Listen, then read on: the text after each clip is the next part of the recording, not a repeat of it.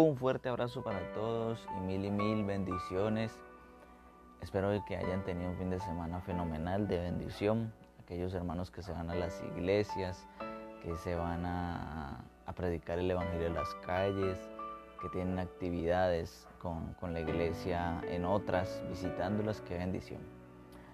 Bueno, eh, hace tiempo no compartíamos un segmento Qué bendición que podamos estar aquí con ustedes. Un saludo muy especial a la gente de la aplicación Anchor que nos ha permitido estar aquí a través de, de este segmento para compartir la palabra de Dios, que es lo más importante. Em, antes de iniciar, quiero dejarle un saludo muy especial a las personas de Venezuela que han estado muy atentos. Qué bendición, un fuerte abrazo a República Dominicana, que no dejamos de, orar por ustedes. Qué bueno, qué bendición haberlos conocido. A la gente de México, la gente de México que, que el Señor los siga fortaleciendo y los siga guiando por donde debe de ser. También a las personitas de aquí de Colombia. Gracias por el apoyo. Gracias por, por, ser parte de este proyecto que ha sido una enorme bendición. Gracias de verdad. Qué bueno. Mm, en Estados Unidos también por ahí nos oyen. Un fuerte abrazo para ICPB, para Vino Nuevo, para La Hermosa, em, para todas las iglesias de los hermanitos. Gracias, qué bendición que nos han acogido. Que toda la gloria y honra sea para Dios por estos momentos de bendición. Entonces les comentaba que que en el segmento de hoy está muy interesante porque es acerca de lo que muchas personas últimamente se han desviado y es por la sabiduría de hombres y no por sabiduría de Dios. Nosotros sabemos que lo que rige para caminar bien delante de Dios es su palabra. ¿Sí? Es la unción del Espíritu Santo. Sin la unción del Espíritu Santo la palabra de Dios no tendría el sentido preciso que quiere llegar al corazón del hombre, no tendría la transformación, ¿cierto? Porque es necesario que el Espíritu Santo esté ahí. Es cierto, entre letra y letra, el Espíritu Santo nos revela, nos redarguye, nos corrige, nos exhorta, nos santifica. Recuerden que el Señor Jesús cuando oraba por sus discípulos decía, santifícalos en tu verdad, tu palabra es verdad. Amén. Bueno, antes de iniciar con la lectura, permítame darle gracias a Dios por su vida y por este momento. Amado Dios, Señor Todopoderoso, gracias Padre Celestial por este momento que ha sido de bendición, Señor, que aprendemos de tu lectura de tu palabra, porque tú nos ministras a través de tu Espíritu Santo, amado Rey. Gracias, Señor, y te rogamos, Padre, esta palabra de la cual vamos a leer y a recibir nos edifique, nos corrija, Señor, y nos hagas caer en cuenta, Padre, de nuestra manera errónea de vivir que quizá algunos tenemos delante de ti, Santo Dios. Gracias, Padre bendito, porque nos das el privilegio de aprender cada día, Señor. Bendito seas, Padre, y llega a los corazones de todos nosotros, Señor, para corregir, para instruir y para que vivamos perfectamente ante ti, Señor. Gracias, Padre. En el nombre de Jesús. Amén. Bueno, entonces les decía que uno de los errores fatales que estamos cometiendo nosotros es el pensar que Dios piensa como nosotros o que la palabra de Dios se lee con sabiduría humana. Últimamente hay iglesias que se están dejando guiar de eso de sabiduría de hombres, de sabiduría del pastor, de sabiduría. Mire, no es que esté mal que tengamos sabiduría. Lo que pasa es que tenemos que cuestionar es de dónde viene la sabiduría, si del íntegro pastor o de lo que Dios le ha dado al pastor, o evangelista, o maestro, o etcétera, ministro del evangelio. Entonces rápidamente, para que no eh, interpretemos a nuestra manera, vámonos a la palabra de Dios que tiene el Señor para decirnos hoy. Mire que eso está en el libro de Primera de Corintios, capítulo 3, verso 19. porque la sabiduría de este mundo es insensatez para con Dios, pues escrito está, Él prende a los sabios en la astucia de ellos. Y otra vez, el Señor conoce los pensamientos de los sabios que son vanos. Detengámonos ahí. Si leímos desde el verso 19, inicio nos, al inicio del verso 19 nos dice algo crucial, directo y sin maquillaje, como al cristiano le debe de gustar, sin tapujos y sin que nos adornen las palabras, porque la sabiduría de este mundo es insensatez para con Dios. He escuchado gente que dice, porque yo creo que Dios, es que yo me imagino que Dios, o sea, colocando estas frases como ejemplo, eh, eh, eh, haciendo de cierta manera semejanza al pensar de ellos con el de Dios. Cuando la palabra es clara y nos dice el Señor que sus pensamientos no son como mis pensamientos, lo dice Él. La sabiduría del ser humano quiere engrandecerse y entender todo lo que Dios hace. Y recuerda que en la escritura dice que hay misterios que van a ser revelados. Amén. Y dice, y otra vez, el Señor conoce los pensamientos de los sabios que son vanos. Y entonces eh, parece que se contradijera cuando dice, bueno, el Señor nos da sabiduría. Claro, sí. Pero si nosotros leemos el contexto de lo que está hablando, es de aquella sabiduría del mundo. Entonces, si hay ministros hoy en día con sabiduría del mundo, ¿qué hace la iglesia dormida ahí? ¿Qué hace la iglesia no leyendo las escrituras? ¿Qué hace la iglesia no, no cuestionando de buena manera, cuidado con lo que les digo, de buena manera lo que se les predica en un púlpito? ¿Sabe por qué? Porque la gente se ha encargado de endiosar a los ministros. La gente se ha encargado de endiosar a los pastores, a los evangelistas. Ojo, no quiero decir que no haya un respeto y, reconociendo la autoridad que, Dios ha puesto en los hombres. Pero por más pastor que sea, uno tiene que reiterar que lo que este hombre habla vaya conforme a las escrituras, conforme a la palabra de Dios. Mire, inclusive, ¿sabían ustedes que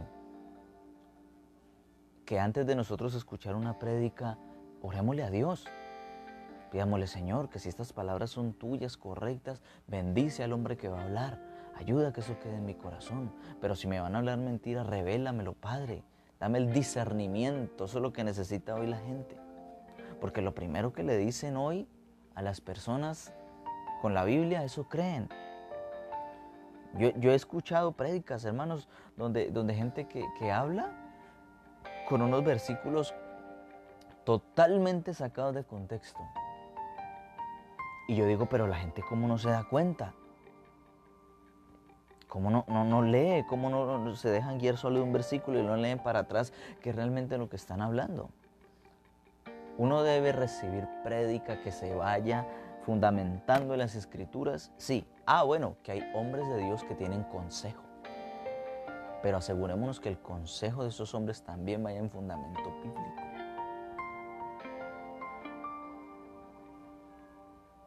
Y eso es lo que le pasa a muchos hoy en día. Lo que hablaba por ahí un hermano que se llama Carlos Sarmiento.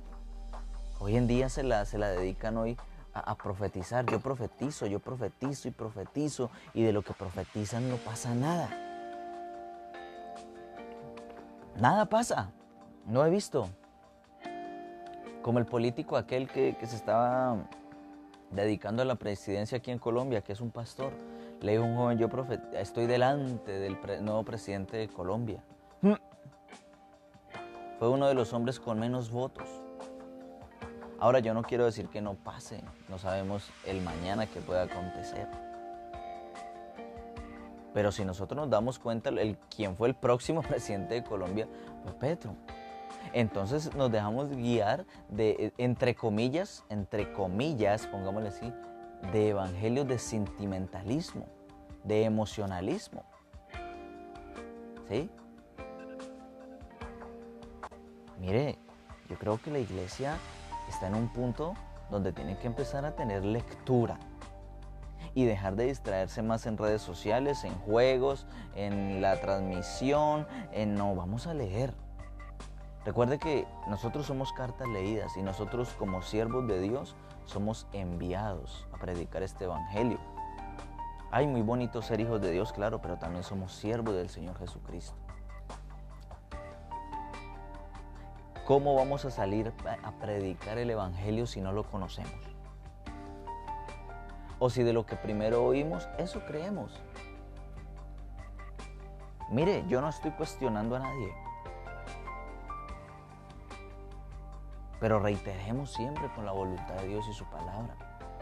¿Cuántos de nosotros escuchamos prédicas y después de, eh, haberla escuchado vamos, eh, antes de dormir decimos, Señor, si esa prédica estuvo, yo me gustó mucho, Padre, pero eso viene de ti, Señor, ayúdame, ministrame con esa prédica.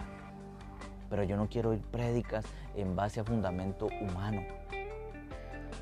Porque resulta que hoy ministros se han convertido en yoyos, yo, yo, yo, yo, yo. Yo y el Señor, yo y el Señor, dice. Ay, yo no sabía que uno trabajaba codo a codo para el Señor. Pero si la escritura me dice que yo trabajo es para el Señor, no codo a codo con el Señor. Ahora que el Señor nos acompaña y nos ministra, claro que sí. Pero de mí no debe salir la posición de que yo soy es un siervo de Dios. Yo no sé si ustedes me estén entendiendo, pero espero que el Espíritu Santo les esté dando a entender lo que les quiero decir. Verso 21. Así que ninguno se gloríe de los hombres, porque todos, todo es vuestro. Ojo, ninguno se gloríe de los hombres. Señor, gracias por esa sabiduría que le diste a ese hombre. Claro, bendito Dios. Pero no tome como que la palabra de estos hombres que están adelante es la última palabra o está por encima de la palabra de Dios. Dice, hace que ninguno se gloríe de los hombres porque todos es vuestro sea Pablo, sea Apolo, sea Cefas, sea el mundo, sea la vida, sea la muerte, sea lo presente, sea lo porvenir, todo es vuestro, todo es de vuestro. ¿A qué se querría referir? Todo es de ustedes o todo es nuestro.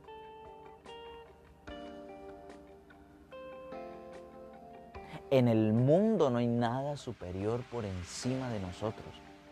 Delante de los ojos de Dios, tanto el pastor como el hombrecito que está ahí en la puerta, bendito sea el Señor por, esos hombres, recibiendo la gente que entra, tienen el mismo valor para Dios. El mismo. Aquí no se trata de hombres de grandeza, para ponerlos sobre grandeza de otros hombres, no. Aquí nosotros debemos hacer grandes a Dios, grande a Jesús por su salvación, al Señor. ¿Sí? Ah, que es cierto que Él nos exaltará. Bueno, que sea Él el que nos exalte y que no sea mi congregación, que no sea la gente de la calle. Porque esa exaltación es temporal, es pasajera y ¿sabe qué? Hace daño hace daño porque cuando nosotros llegamos a un lugar y sabemos que todo el mundo está eh, eh, hambriento de esperarme a mí y no de lo que Dios me ha dado, escuche esto, hambriento de esperarme a mí, lo que yo les voy a decir y no van a pensar, no, vamos a ver lo que Dios le ha dado a este hombre. ¿Sí? Ahí completamente se están desviando. Y el ego del ser humano se crece. Eso le hace daño a uno si las mujeres de Dios y los hombres de Dios no tienen los pies sobre la tierra, les hace daño. En, cualquier momento cuando se quieran parar firmes, se caen, porque resulta que estaban volando. ¿Sí?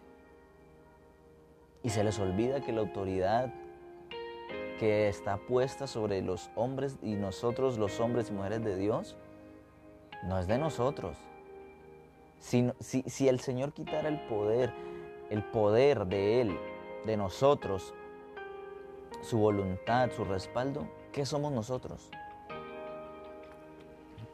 Vendríamos a ser como la arena del mar, diminutos. Uno no se puede salir de lo que uno cree.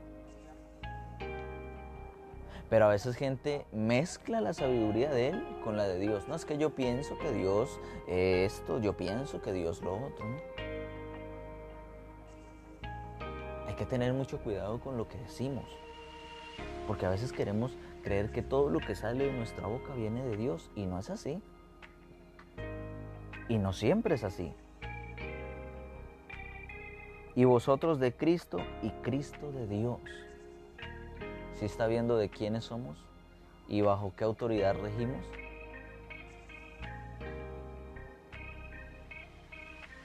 Hay una autoridad sobre nosotros. Hay una palabra que se fue encomendada, está escrita aquí, el autor, el Espíritu Santo. A mí el Espíritu Santo no me dijo que añadiera más. Esto es lo que necesitan los hombres. Aquí está la revelación de la buena voluntad de Dios para con nosotros, de cómo estamos delante de Dios, de lo que nosotros no sabíamos, saberlo. Pero hay gente que le añade. Y hay de aquellos que le añaden o le quiten, dicen las escrituras. Mire, no confunda la sabiduría de hombres con la de Dios. La sabiduría de Dios viene conforme a la voluntad y la palabra de Dios.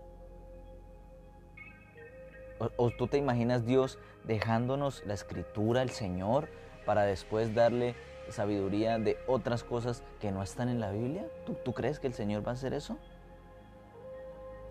¿Eso no sería como confundir al pueblo? No. El Señor nos va a dar sabiduría fundamentada en lo que está escrito aquí. Porque esto es lo que ha sido revelado para los hombres. El Señor puede dar revelaciones, claro. Pero el fundamento tiene que ser la piedra central. ¿Y quién es? El Señor Jesucristo. Sus enseñanzas, su buena voluntad, su palabra. ¿Será que le hemos preguntado al Señor, Señor, yo como estoy caminando en estas sendas, ¿estaré caminando bien? Le hemos preguntado al Señor, así como camino estaré bien, Señor. ¿O será que a veces cogeo y no me doy cuenta? ¿Será que a veces me... Pregúntele, el Señor habla. Yo no sé si ustedes lo creen, yo lo creo, amén, el Señor habla. El otro día, para la bendita gloria de Dios, hicimos una vigilia con ICPB y el Señor me daba que hablara eso. Anhelemos la corrección de Dios. Y si nuestro pensar está mal y está equivocado y se está yendo en contra de Dios, que el Señor nos corrija. Que el Señor nos apriete la correa y Señor, ayúdame. Porque yo no quiero hacer evangelios fundamentados en mi pensar y en mi creer.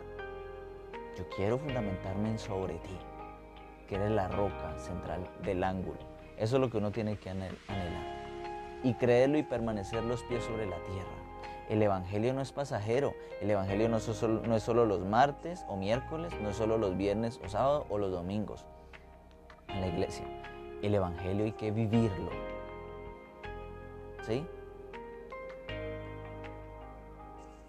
El Evangelio no se trata del que más lo sabe.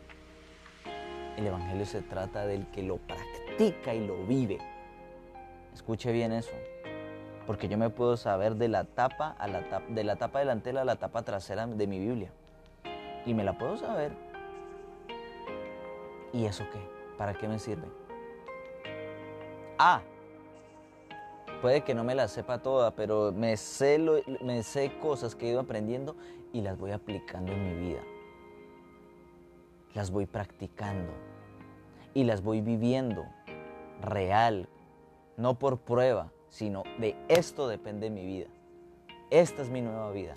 ¿Cómo encuentro yo mi nueva vida? Pues Cristo me la dio, pero aquí está el manual de cómo vivirla. Así que, por sabiduría de nosotros, no vamos a llegar a ninguna. Hermanos, eso era lo que le quería compartir. Espero que le haya sido bendición guárdenselo en el corazón, analicemos cómo estamos caminando, preguntémosle a Dios, Él nos enseña, Él nos guía, pero seamos sabios a la hora de interpretar la palabra de Dios y de cómo estamos viviendo delante del Señor. Un fuerte abrazo para todos. Espero que el Espíritu Santo los ministre, los acompañe, los guíe a toda santidad, a toda buena doctrina, correcta doctrina y no doctrinas de hombres. Bendito sea el Señor en esta tarde. Dios me los guarde. Hasta la próxima. Chao, chao.